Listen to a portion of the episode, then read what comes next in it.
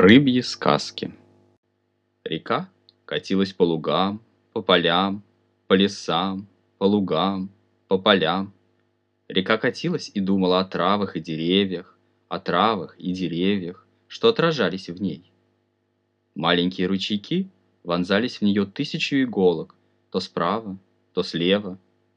Рыбы живые плыли против течения, щекоча реку.